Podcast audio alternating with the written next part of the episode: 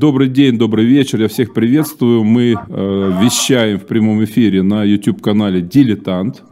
Сразу хочу сказать, что после нас в эфире только, чтобы не запутаться, на канале «Живой гвоздь» э, будет э, Сергей Медведев, историк, писатель, профессор Свободного университета.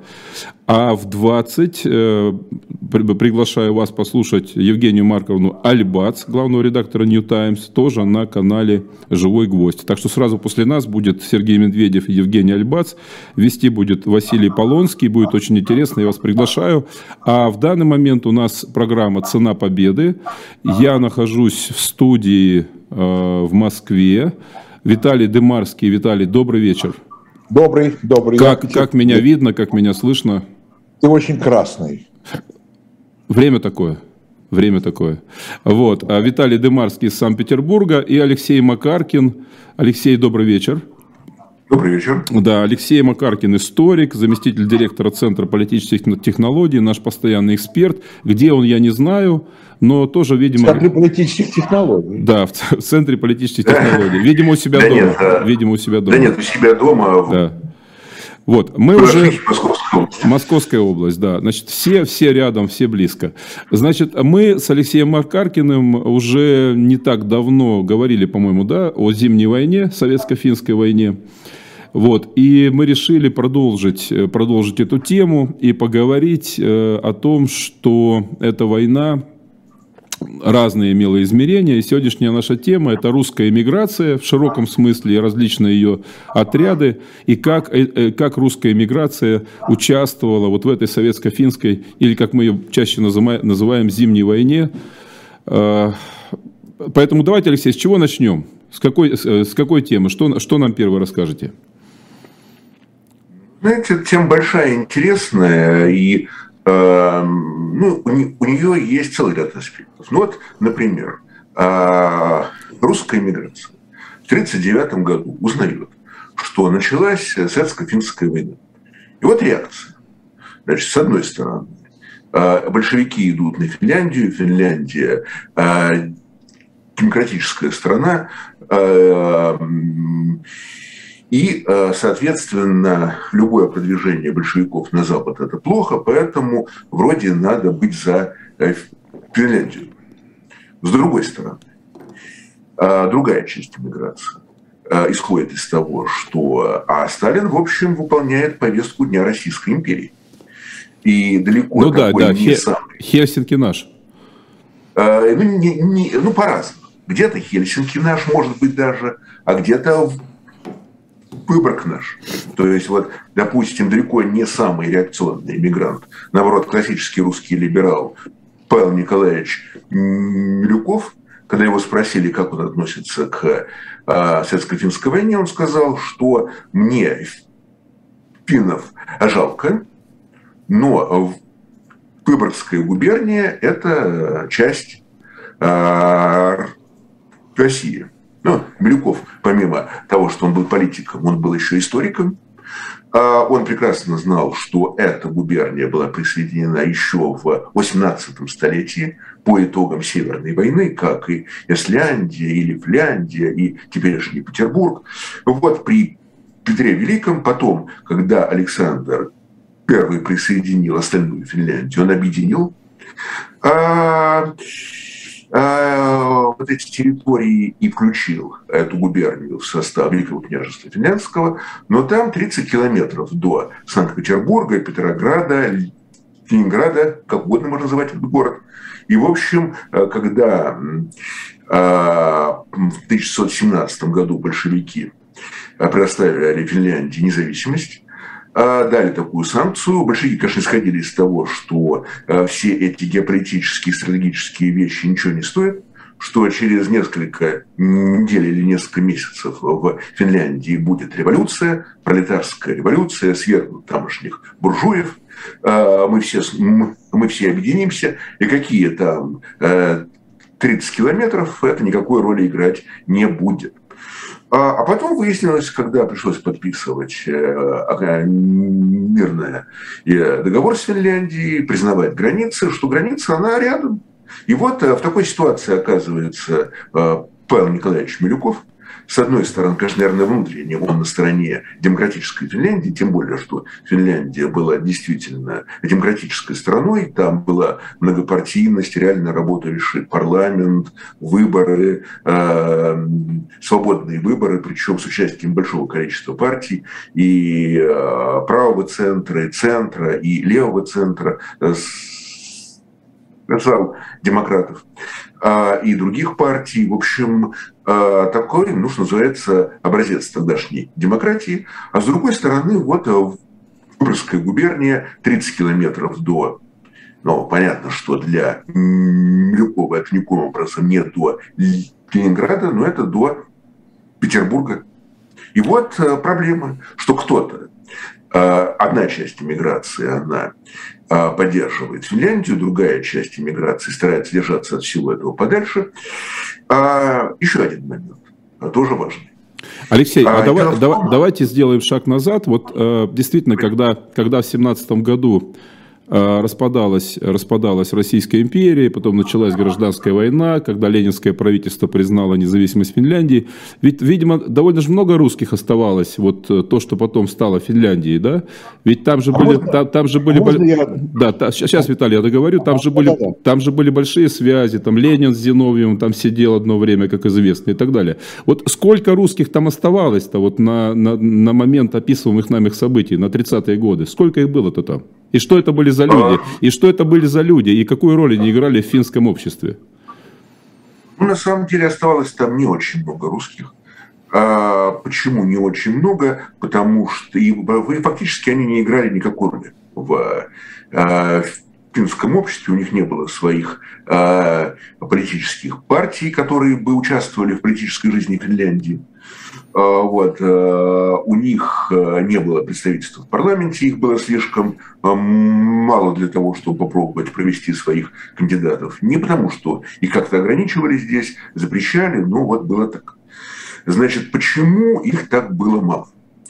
Дело в том, что в Финляндии, и это было еще одно, как раз вот я тогда начал об этом говорить, еще была одна причина. В Финляндии, конечно, было неприятие не только Советского Союза. В Финляндии не было неприятия, то есть в, в Финляндии было неприятие и э, империи, а Российской империи, причем в любом ее варианте. Э, царском, советском, э, любом. А, это, ну, там для этого были, были свои причины, когда финляндская самостоятельность, финляндская автономия была очень серьезно ограничена а, Российской империей. А, еще в конце 19-го, начале 20 века а, занимался этим генерал-губернатор Бобриков. И в Финляндии это запомнили. Бобриков был убит вот в этой, вроде еще до этого, спокойной окраине. И, кстати, почему я говорю, что запомнили, потому что когда Э, была уже советско-финская война, то там была очень популярна песня «Нет молотов», э, то есть в данном случае нет, э, имелось в виду Вячеслав Михайлович Молотов, а, такая патриотическая песня. И если перевести так очень, так сказать, не очень, может быть, элегантно а припев этой песни, то э, на русский язык, он был такой. Нет молотов, нет молотов, врешь ты даже больше, чем когда-то Бубряков. Ну, ударения здесь э, другие, не привычные нам для русского языка. Вот. Ну и кроме того, в этой песне было много, э, были апелляции к э, тому, что Иван хочет захватить Финляндию, Иван на нас идет. То есть э, там, конечно, была критика в адрес э, большевиков, комиссаров, но в том числе и э, были слова про Ивана. А Иван это не э, только большевик, Иван это вообще человек из э, России. И поэтому вот э, э, значительная часть э, тех, кто проживали в Финляндии русских – они должны были уехать из страны. А, плюс а, там была трагическая история в городе в Выборге, в том самом, который упоминал Павел Николаевич Милюков, а когда туда вошли белофинские войска, то там были массовые а, расстрелы, и была расстреляна часть а, русских жителей, которые там проживали постоянно, потому что там был достаточно, был город с достаточно большим количеством русского населения, там была русская военная крепость, жили военные, жили их семьи, жили торговцы, э, жили другие люди, вот, которые как-то были связаны с крепостью. Там проживали русские государственные служащие. Вот. Ну и, соответственно, там были при а, почти сразу же после взятия Выборга были расстрелы, в том числе были расстрелка, усилились как раз вот эти а, бывшие добровольцы, а, а, основных, э, то есть бывших офицеров а, российской армии увольняли в отставку, вот, сказать, э, они уходили из армии, иногда не по своей воле, а вот усиливалась роль именно тех военных, которые исходили из того, что историческим противником Финляндии является не советская Россия, а является именно Россия в любом ее виде. Но а у нас мы как бы иногда из одной крайности впадаем в другую. А, несмотря на все эти события, а, все равно в Финляндии имелось достаточно большое количество русских иммигрантов. Ну, самый известный из них – это знаменитый художник Илья Кепин. Да, я который... просто, я, я просто на, нашим слушателям и зрителям скажу, что у него дача была которая потом после Зимней войны оказалась уже на советской территории. Это такая довольно, довольно знаменитая история. Врепино, да. да, да, дача Врепино. Э, это дача, это теперь называется Репино, тогда у этого места было другое название, финское. И, кстати сказать, когда а, к, ну, тоже были, так сказать, советские спецоперации, к, и а, Пепину советские представители давали понять, что неплохо было бы ему вернуться обратно на родину, что там его будут уважать, почитать и так далее, что плохо все-таки, когда он проживает за пределами своей страны, но он, но он эти все предложения игнорировал, и он так и скончался вот на территории Финляндии. И в Финляндии была а, своя а, эмигрантская община – вот. Эм, там тоже было все очень непросто во многих отношениях. Например, когда решался вопрос э, с финляндской православной церковью, э, до этого, до революции на территории Финляндии действовала епархия Русской Православной Церкви. Она, соответственно, осталась и после революции. Но затем власти Финляндии дали понять, что вообще-то мы не против православной церкви, но православная церковь должна перестать иметь такой э, э, русский облик, иметь такие вот связи с Россией, она должна быть самостоятельной, а, либо, по крайней мере, быть связана с какой-то другой православной церковью. И в результате она перешла под амофор а, Константинопольского патриархата, была сформирована автономная финляндская православная церковь в составе этого патриархата. И опять-таки по а, таким усиленным рекомендациям финляндских властей эта церковь была максимально унифицирована с как бы, теми требованиями, которые тогда были в, в стране к другим конфессиям.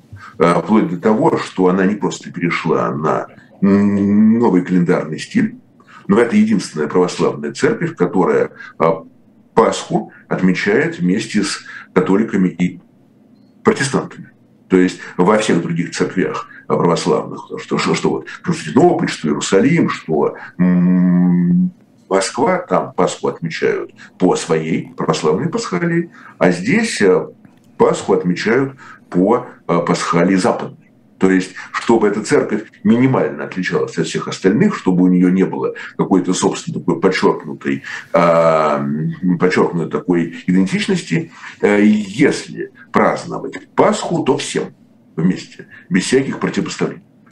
Вот. И а, в состав этой церкви входили два православных а, монастыря, Вламский и а, Трифонов Печенский, Валамский – это на юге Финляндии,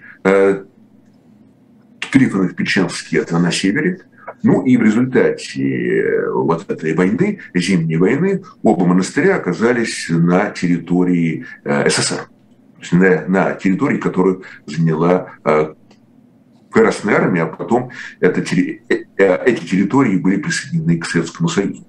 А валамских монахов успели эвакуировать вглубь Финляндии. Там появился новый монастырь, так называемый Новый Балам. А что касается Трифонова Печенского монастыря, там была куда более печальная история.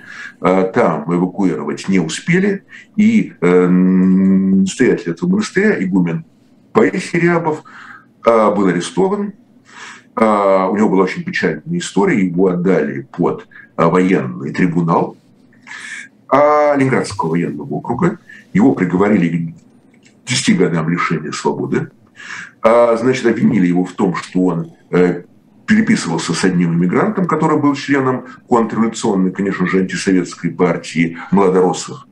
А, его обвинили в том, что он а, поставил э, члена финляндским властям, так как в монастыре было свое аграрное производство, соответственно, вот члена он поставил финляндским властям, значит, пособничал буржуазии. Вот. Э, ну и обвинили его в связи с политической полицией. Он это, кстати, всячески опровергал, он вот а, так и не а, признал. Вот, так вот дали ему 10 лет лишения свободы. Потом дело поступает в военную коллегию Верховного суда, где приговор отменяется за мягкостью что, мол, как-то вы тут а, в Ленинградском военном округе а, проявили недостаточную бдительность к врагу народа, к такому опасному пособнику буржуазии. В результате военный трибунал Ленинградского военного округа уже в конце 40-го года приговаривает его к смертной казни за пособничество вот этой самой э, буржуазии против СССР. Ну и э, приговор приводится в исполнение. Вот. А, я думаю, что главной проблемой, ну, главной причиной этого было то, что а, в монастыре принимали беженцев. То есть, когда люди приходили в советскую границу, убегая из СССР, там как раз монастырь был рядом с границей, вот, там их принимали, обогревали, так сказать, ну, игумен говорил, что это делалось, конечно же, сугубо гуманитарных соображений. Вот. Он, кстати, не назвал ни одного имени этих людей, сказав, что он не помнит этих имен. Но, видимо, вот это стало основанием, видимо, на него там была какая-то обида у советских, так сказать, деятелей, что кто-то убегает из, из СССР и еще получает э, приют на вражеской территории. И вот этот, этого человека постигла вот такая, такая печальная э, судьба. Нам, нам тут, нам тут, э, Виталий, я тут чуть-чуть буду чатом э, чередовать. Нам тут в чате пишет один э, пользователь Ефим из Лисьего носа, что чуть не купил дом в Белоострове, где одна калинка, калитка выходила на Александровское шоссе, а другая на рукав речки, речки Сестры, где была раньше граница СССР Финляндии. А другой, Анна, пишет, что в центре Хельсинки до сих пор есть большое православное кладбище и церковь Московского патриархата. Да, Виталий, пожалуйста. Там вообще очень много следов и в Финляндии русского присутствия, э, и вот в так называемом курортном районе Петербурга, э, ну это вокруг Петербурга, ну и вплоть до Выборга, до границы, конечно, там э, бывшее финское присутствие тоже чувствуется. Ну, не только там, кстати, там, да, но это другая немножко история. Э, Алексей, у меня вот какой вопрос. Э, насколько эта иммиграция русская, финская отличалась и отличалась ли э, от русской иммиграции, которая европейской, что ли, да? Она, были ли, была ли связь какая-то? И, кстати говоря, то же самое касается церкви русской, да, а это все-таки были такие автономные образования, я имею в виду сообщество э, э, иммигрантская, да, в Финляндии, ну и, соответственно, церковь, она, я так понял, она была автономна, да, русская церковь в Финляндии, или она принадлежала э, русской церкви зарубежной. В общем, как, вот, как строились отношения между нашей иммиграцией в Финляндии с остальной э, русской иммиграции в Европе. А, ну, давайте я вначале скажу про церковь, как я уже говорил, э, финляндская православная церковь получила автономный статус а, в составе Константинопольского патриархата с новым стилем, с переходом на богослужение на финский язык. Вот, э, ну, это вызвало неприятие малой части русской эмиграции. Они все-таки хотели сохранять связь с исторической Россией, хотели сохранять э, свои привычные обряды, правила, поэтому там было несколько приходов, которые а, а, отказались входить вот в эту финляндскую православную церковь, и они служили по старому стилю, они входили в состав Русской Православной Церкви а, на границе, вот как раз этой самой РПЦЗ, а потом, после Второй мировой войны, они перешли в состав Московского патриархата. И до сих пор там есть действительно вот а, правильно сказала а, наша слушательница. Там сейчас есть приходы Московского патриархата, которые служат по старому стилю на, на церковно-славянском языке, в общем, прямо как в России. Если мы, а, допустим, приехали бы в Хельсинки, мы увидим там большой роскошный собор, который был построен в конце XIX века. Этот собор входит в состав автономной церкви, то есть в составе Константинопольского патриархата. И если мы от собора пройдем ближе к центру, мы увидим там небольшую православную церковь, которая а, подчиняется московскому а, патриархату. То есть настроение... А раньше она подчинялась зарубежной? А раньше она подчинялась? Да. А раньше она подчинялась. Раньше она подчинялась зарубежной церкви. Вот, но потом, э, после Второй мировой войны, как известно, там была так называемая финляндизация, э, то есть э, Финляндия не имела своих, своих не, не имела полной самостоятельности во внешней политике. Она должна была свою внешнюю политику, по крайней мере, ключевые решения согласовывать с СССР. Вот. Ну и по церковной линии там тоже было все очень непросто, потому что вначале московский патриархат исходил из того, что неплохо было бы все вернуть себе, а, так как это было до 17 года. А потом а, подумали, подумали, посмотрели, и уже после смерти Сталина, по-моему, решили пойти на компромисс что а, московский патриархат признает вот эту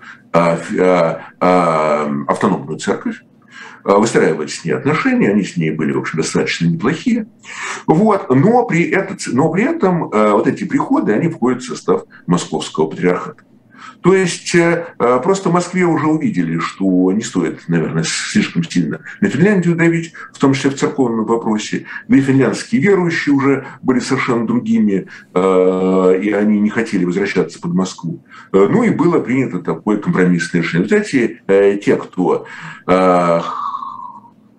хотел перейти, те, кто хотел перейти в юрисдикцию Московского патриархата, они смогли это сделать. А, а, ну, там была еще одна интересная история, если буквально на две минуты, э, что еще в середине 20-х годов глава православной епархии митрополит э, Серафим был вынужден уехать из Финляндии. А там был назначен новый архиепископ Герман Аф, э, который был выходцем из Эстонии он э, был настроен весьма и весьма анти э, российский, так скажем, никаких связей с Москвой он поддерживать не хотел. И вообще даже его внешний вид очень сильно отличался. Он брил бороду, например, что было совершенно непривычно для э, верующих московского патриархата. А вот этот вот э, епископ, э, владыка э, Серафим, он уехал во Францию, потом во Франции он руководил приходами то, это той самой вот русской православной церкви за границей, зарубежной церкви. Во время Второй мировой войны он сотрудничал там достаточно активно с немецкими властями. А где-то в конце войны объявил о желании перейти в московский патриархат, вспомнил, что он патриот, патриот великой России, вот, и в результате пришел в московский патриархат, и скончался он уже в юрисдикции Москвы. Вот, э, то есть таким образом были такие необычные биографии, когда человек э, мог быть и активным деятелем э, русской православной церкви за границей, антикоммунистом, монархистом, и он мог во время войны как-то быть и коллаборационистом, сотрудничать с немцами, ну а потом стать вот патриотом, и, в общем, а, его вполне так с удовольствием приняли в состав московского патриархата. Теперь относительно а, другой миграции, которая уже, ну, конечно, там а, посещали церковь некоторые из них, но э, далеко не все. Ну, э, чем отличалась русская миграция Финляндии? Ну, то, что Финляндия не была таким большим культурным центром для русской иммиграции. То есть там, так как к выходцам из Российской империи относились а, достаточно подозрительно, боялись именно русского влияния, воспринимали это влияние как угрозу, то многие из тех, кто убежал, так сказать, эмигрировал из Красного Петрограда в Белую Финляндию, они потом перебрались в другие европейские страны. И были большие культурные центры в Париже, в Праге, в Белграде, в Берлине. Вот в Финляндии этого не было. А, Алексей, а правильно, время... а, а правильно я понимаю, что самая крупная фигура был Репин? Или там еще какие-то были крупные фигуры русские? А, ну, из деятелей культуры нет уже. То есть там э, они, они, они, они, они использовали Финляндию как, так сказать, э, транзитную страну. А, и потом, потом уезжали в Европу. Ну и тот же самый, э, то есть уезжали в основном в Западную Европу. Западную Европу. Вот. А, но и даже тот же самый Илья Репин, он какого-то большой роли, политической роли в жизни иммиграции не играл. Он э, занимался своим искусством, ушел в частную жизнь и так далее. Э, в Финляндии остались в значительной степени люди, у которых были какие-то э, исторические связи с Финляндией, э, семейные, родственные. Вот они там остались. Некоторые из них приняли финляндское гражданство, другие остались без гражданства с так называемыми нансеновскими паспортами.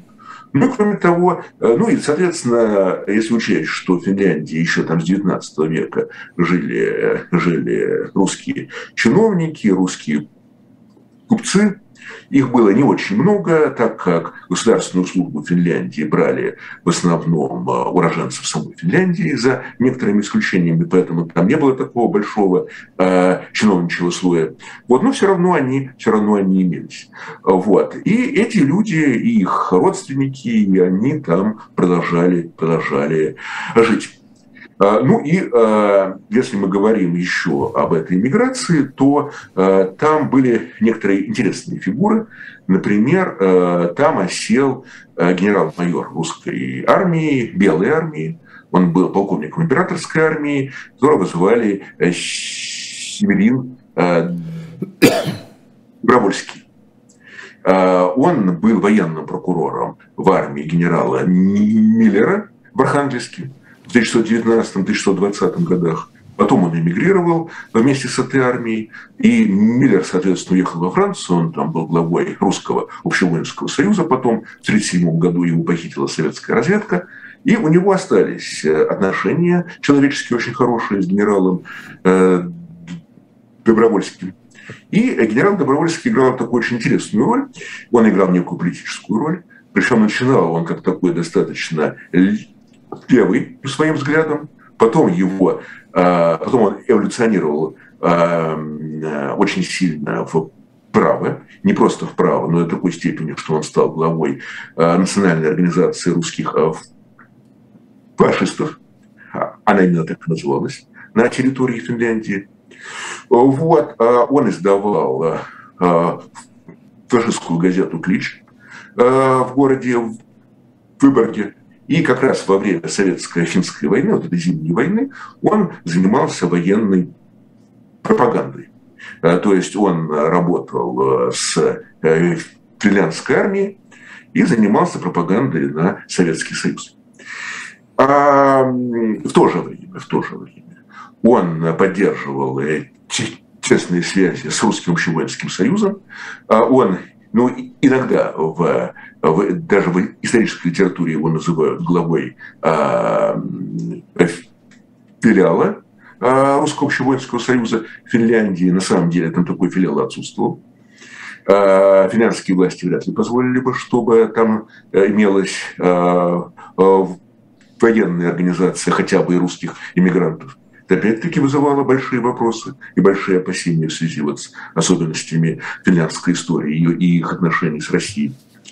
Но он сотрудничал с этим союзом, и до определенного времени э, направлялись а, через границу. То есть, э, если из СССР в э, Финляндию пытались убежать иммигранты, то из Финляндии в, на территорию Советского Союза направлялись агенты, вот, которые вели там разведывательную деятельность. Даже в конце 20-х годов пытались устраивать диверсии а, на советской территории, в частности в городе Ленинграде. А, но дальше начались провалы. А, ну, уже потом выяснилось, что агент, советский агент находился не в Финляндии, а он находился в Париже. Знаменитый генерал а, Скаблин, который имел прямое отношение к этим провалам. Ну, в общем, после этого финляндские спецслужбы, они ограничили свои контакты с Добровольским и э, дали ему понять, что надо вообще тут остановиться, что как-то вот это все не, не очень эффективно.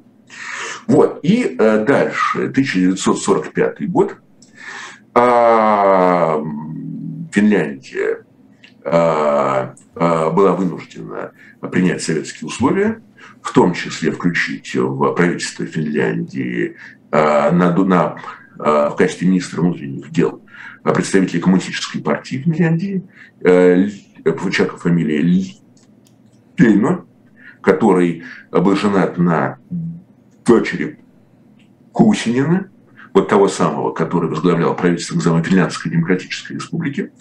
И э, этот министр внутренних дел коммунист э, выдал э, советским властям 20 человек.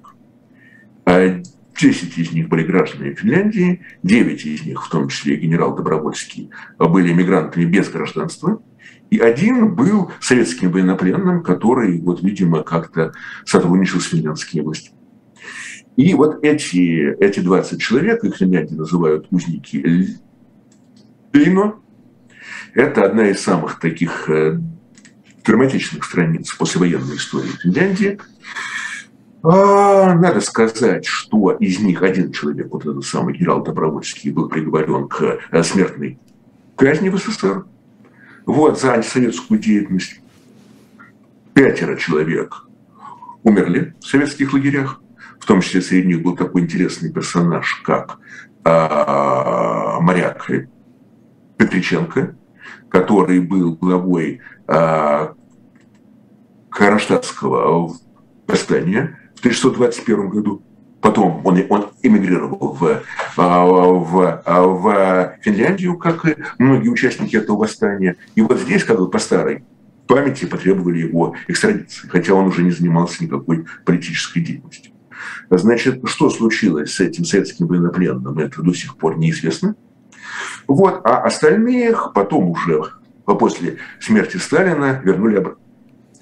Вот. И а, почему я говорю, что это такая э, драматическая история, что это была такая совершенно беспрецедентная ситуация, когда а, Финляндия в другую страну выдала своих граждан. Финляндия выдала тех людей, которые на а, вполне законных основаниях проживали на территории Финляндии, вот этих самых с белыми иммигрантскими паспортами. И как только давление СССР на Финляндию немножко уменьшилось, то Ленина был уволен в отставку, его, его это решение было а, а, признано незаконным и а, было подвергнуто критике финляндским парламентом. И после этого он ушел из политики и э, больше он не возвращался в политику.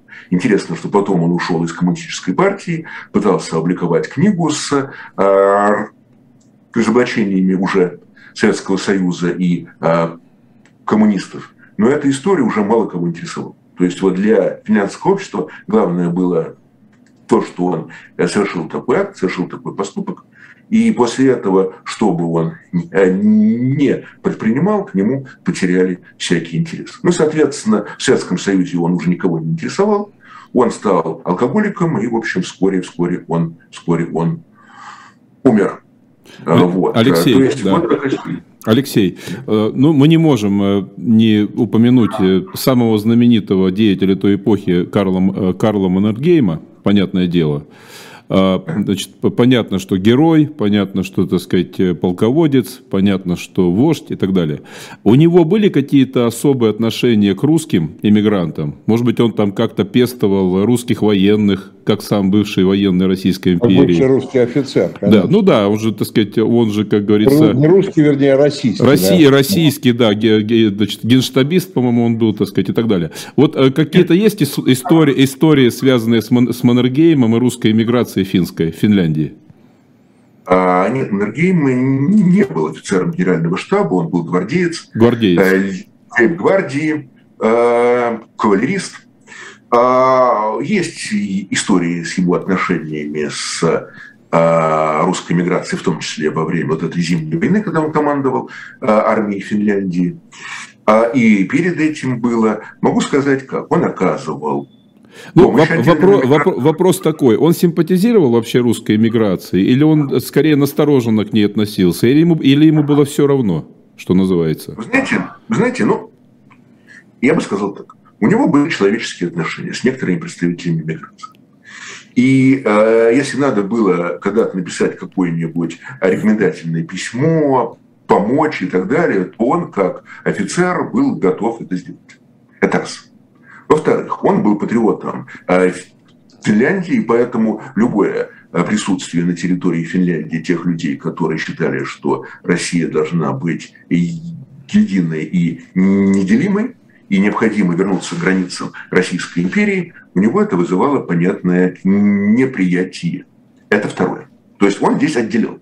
Он отделял человеческое отношение, желание помочь конкретным иммигрантам, которые оказались в трудной ситуации, э, вот, от, как, от какой-то политической поддержки, тем более каких-то военных структур, которые сегодня, значит, против большевиков – а против кого они завтра совершенно непонятно. Если вдруг э, в Петрограде появляется снова государь-император, то эти же структуры сразу бы вспомнили, что вообще-то Финляндия была частью Российской империи и так далее.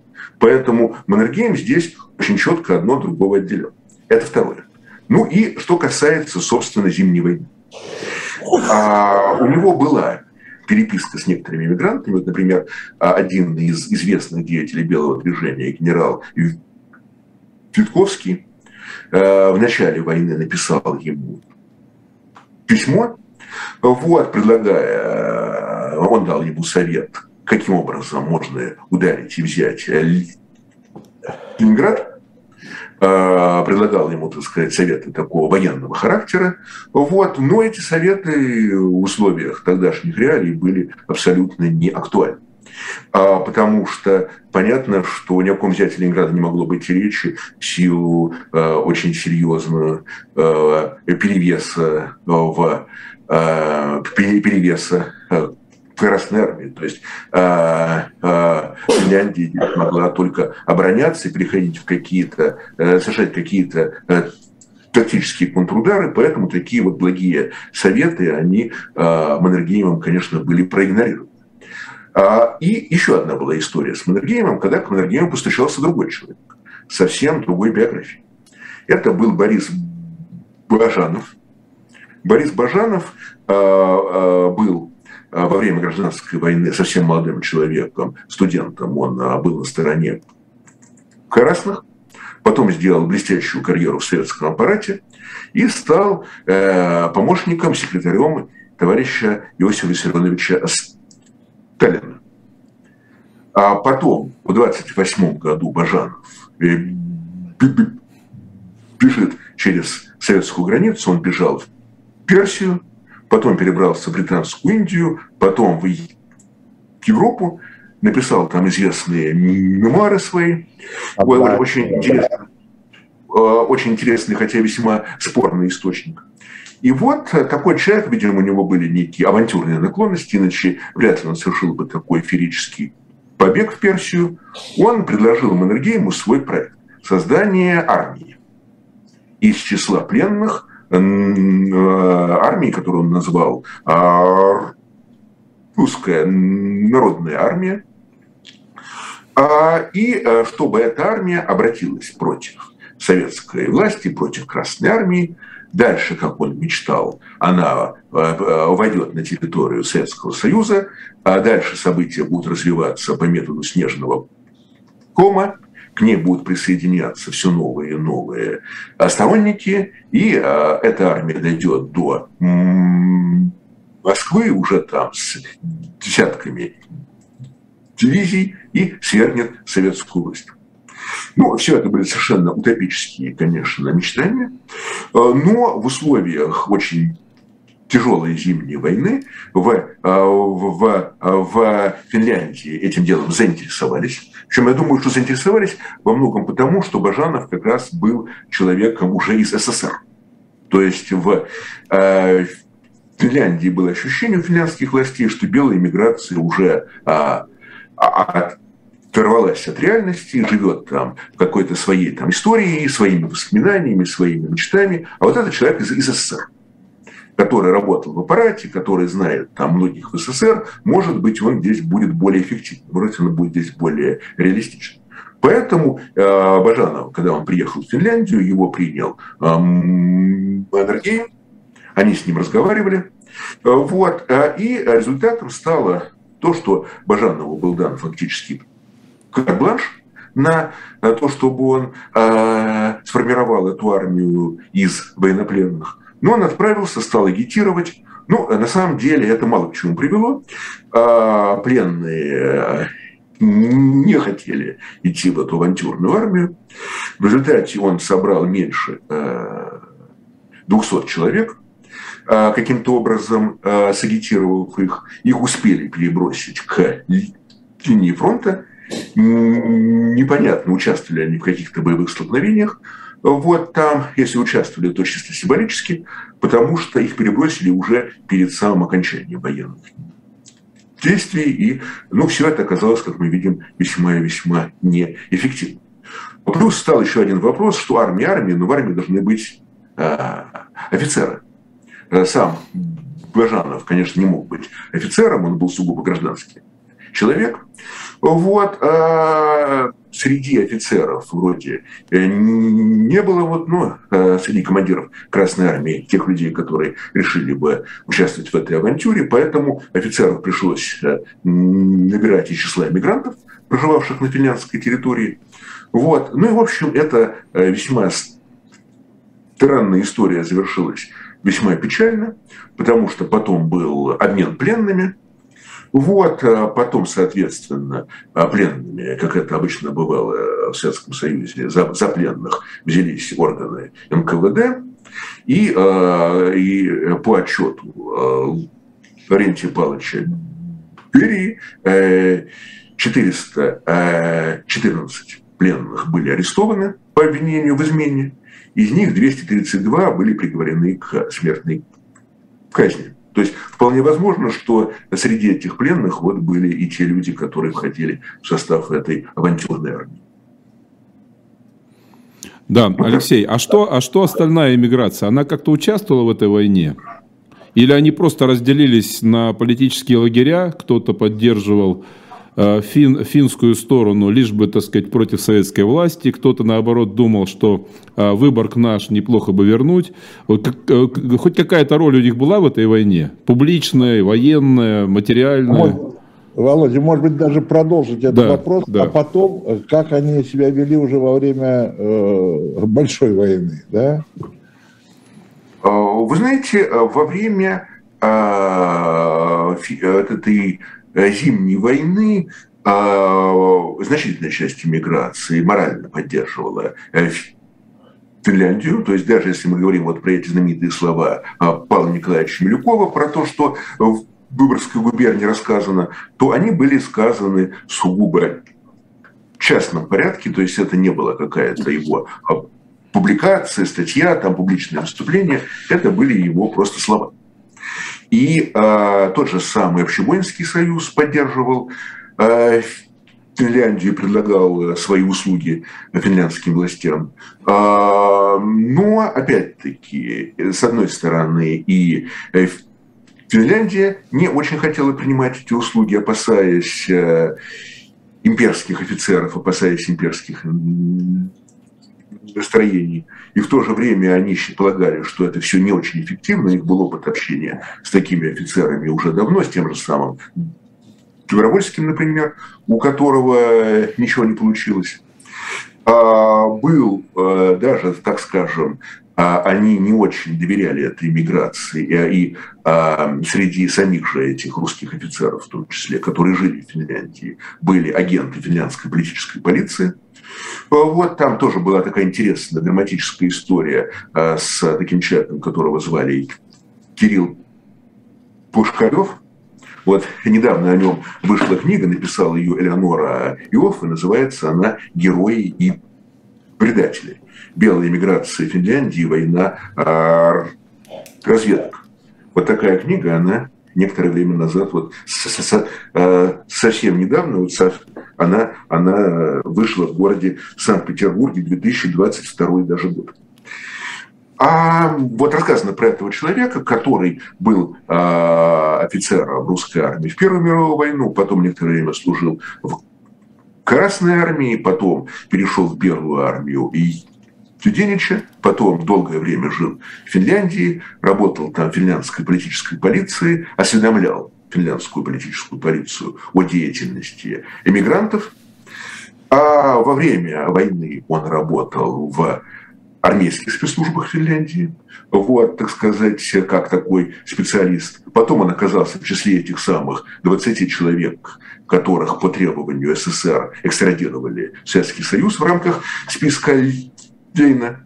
Он остался жив, он вернулся в Финляндию, при этом э, э, в Советском Союзе его вербовали в советские спецслужбы, в советскую разведку, он снова устроился на финляндскую государственную службу, но уже как агент советской разведки. Его за это арестовали. Э, вот, то есть такие персонажи, которые меняли своих руководителей, меняли свои лояльности, меняли свои идентичности.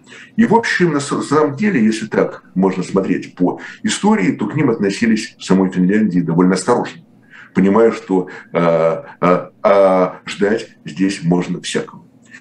А что, ну и э, в то же время, я уже вам говорил про позицию Павла Николаевича Милюкова, что э, здесь не стоит э, как-то активно действовать на стороне Финляндии, потому что это э, такая, действительно, выборг наш. А Антон Иванович Деникин, глава добровольческой армии в прошлом придерживался примерно э, такой же позиции, исходя из того, что, опять-таки, в э, финляндском обществе эта война не только против СССР, но и против э, имперской России, как бы такое вот продолжение противостояния, и что вмешиваться в него не стоит. Конечно, ни в коем случае не стоит поддерживать э, большевиков, поддерживать э, но здесь надо дойти в сторону. Поэтому настроения были разные. Эм, кстати, такой интересный человек, э, тоже известный, как Александр Федорович Керенский, э, немножко интересовался этой темой и э, продвигал идею, может быть, стоит сформировать на территории Финляндии альтернативное мигрантское правительство России. У него, у него был свой взгляд, так как Финляндия страна демократическая, и там есть такой большой, большой негатив в отношении правительства, так называемого правительства Кусинина Финляндской Демократической Республики, почему бы вот не предложить альтернативу и Финляндии, чтобы не появилось правительство эмигрантское, правительство России. Но в самой Финляндии подумали-подумали, что проект Кусинин оказался настолько слабым, э, настолько неавторитетным, да еще и совершенно непонятно, что потом делать с этим э, эмигрантским правительством России, с его амбициями и так далее. И решили э, предложение Керенского не принимать.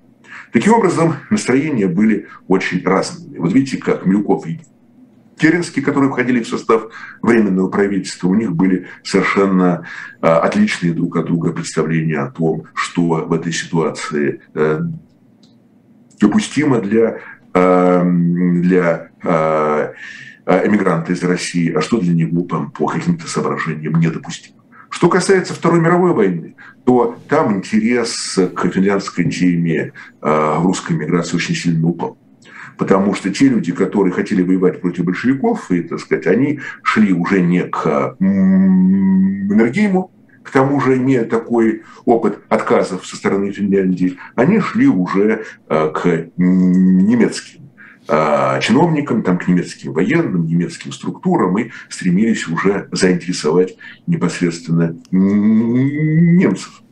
Поэтому какого-то большого интереса к Финляндии во время Второй мировой войны уже в, э, э, в, э, в эмиграции из России не было.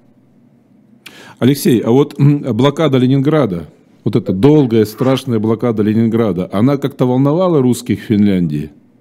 Они вообще знали, что происходит в блокированном Ленинграде? Ну, знали что, что-то поступала какая-то информация, хотя э, она носила явно не полный характер, но, насколько я понимаю, они все-таки, э, у них все-таки свои интересы, потому что война для населения Финляндии была очень непростой, плюс многие из этих русских иммигрантов второй раз должны были переселяться – то есть они в 1640 году должны были уехать. Многие из них проживали на территориях недалеко от советской границы, той же самой в Выборгской губернии, они были, э, должны тоже уехать, должны тоже были оставить свои дома, оставить там значительную часть имущества, обустраиваться уже на новых территориях. Вот, а кто-то из молодых хотел идти в армию и, соответственно, участвовать там в боевых действиях уже как граждане Финляндии. Кто-то, наоборот, говорил о том, что мы не хотим воевать с нашими соотечественниками, и поэтому мы хотим работать на предприятиях, там, там, там такая возможность имелась, так сказать, работать в а, промышленности в том случае, если человек не хотел и, и, и имел основания для того, чтобы не идти на, на войну непосредственно. А, то есть, наверное, они тоже не хотели участвовать э, и не хотели, так сказать, сталкиваться со своими соотечественниками. Ну, в общем, настроения были довольно а, разными, опять-таки, в этой миграции. От желания реванша любой ценой, любыми силами, любыми возможностями, и до желания не сталкиваться со своими соотечественниками, не, не убивать их, не стрелять в них и так далее. Хорошо, друзья. Ну что, спасибо Алексею Макаркину за, как всегда, прекрасный, полный и увлекательный рассказ о судьбах, настроениях русской миграции в Финляндии в зимнюю войну советско-финскую. И немножко мы затронули Вторую мировую войну. А, Алексей, вам огромное спасибо. Я хочу а, анонсировать, то, что, повторить то, что я говорил в начале, что сейчас Через несколько минут э, будет особое мнение с Сергеем Медведевым, историком, писателем, профессором Свободного университета э, на канале «Живой гвоздь», а в 20 э, часов 05 минут будет Евгений Альбац, главный редактор The New Times, и оба этих эфира на канале «Живой гвоздь» будет вести Василий Полонский. Это очень интересно, я вас приглашаю смотреть и слушать. Виталий Дымарский, Алексей Макаркин, спасибо и до встречи. Всего доброго. Пока-пока. Всего доброго.